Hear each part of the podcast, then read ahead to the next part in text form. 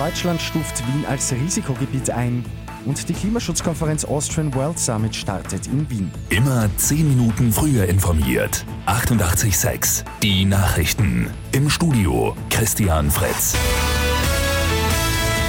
Deutschland hat Wien wegen der steigenden Coronavirus-Zahlen als Risikogebiet eingestuft.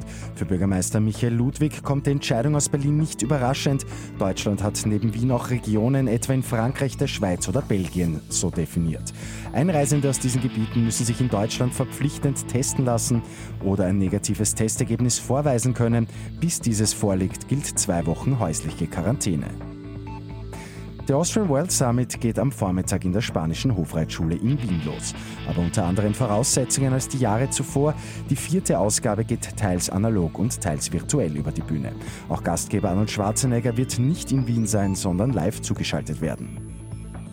Hurricane Sally hat die US-Golfküste hart getroffen. In den Bundesstaaten Alabama und Florida hat es massive Überschwemmungen gegeben. Experten rechnen mit Schäden in der Höhe von 2 bis 3 Milliarden US-Dollar. Wieder keinen Sechser hat es bei Lotto 6 aus 45 gegeben. Am Sonntag warten bei einem Fünffach-Jackpot bereits 6,5 Millionen Euro.